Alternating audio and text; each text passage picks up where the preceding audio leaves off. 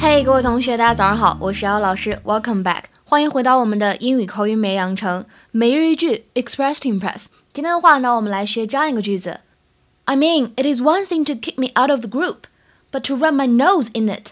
I mean, it is one thing to kick me out of the group, but to, to rub my nose in it? I mean, it is one thing to kick me out of the group, but to rub my nose in it. 什么意思呢？说啊，把我从团队里面踢出去也就算了，还当面羞辱我。It is one thing to kick me out of the group, but to rub my nose in it.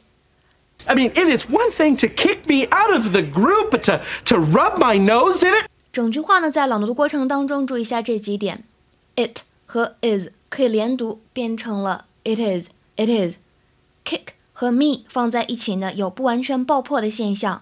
Kick me, kick me. Out 和 of 有连读，out of。这里 but 和 to 只发一个 t 的音，but to, but to。还有就是末尾的这个 in 和 it 有连读的现象，in it, in it。Merry Christmas. Scott, Merry Christmas to, to you too, and happy son of a bitch. What? Oh, it's the new green Greensleevers. They're Cameron's old caroling group. They kicked him out this year. I mean, it is one thing to kick me out of the group, but to, to rub my nose in it, I'm turning on the sprinklers. Wait, wait, wait, wait, wait, wait. I know it. It feels good to get even. Believe me. to see the fear in a man's eyes is. But there's something that feels even better forgiveness. 今天的学习节目当中呢，我们只讲两点。第一个，什么叫做 rub somebody's nose in it？它是口语当中的一个表达，意思是 to remind someone of something stupid or bad that they did，一直提示某个人他自己犯过的错误，或者说他受过的挫折，揭短，很很尴尬这种行为。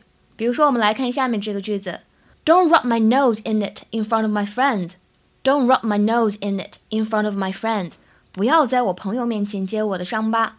那第二点呢，讲一下刚才这里呢句中这个 Scott 他说，I know it feels good to get even。我知道报复的感觉很好。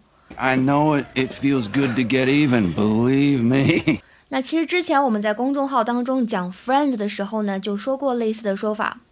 You buy me a soda and then we're even. You buy me a soda and then we're even.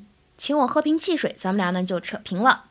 在英语当中呢，be even with somebody，或者呢 get even with somebody，是口语当中报复这样的一个表达。To cause somebody the same amount of trouble or harm as they have caused you。比如说，我们来看一下这句话：I'll get even with you for this. Just you wait.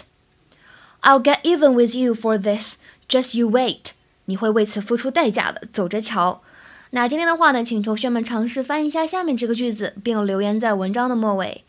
既然他已经为他的错误道歉，我们就不必再揭他的伤疤了。这句话应该如何来翻译呢？啊，期待各位同学的回复。OK，see you guys tomorrow. 明天再会。Tried to hide my tears and learn to face my fears. Accept the.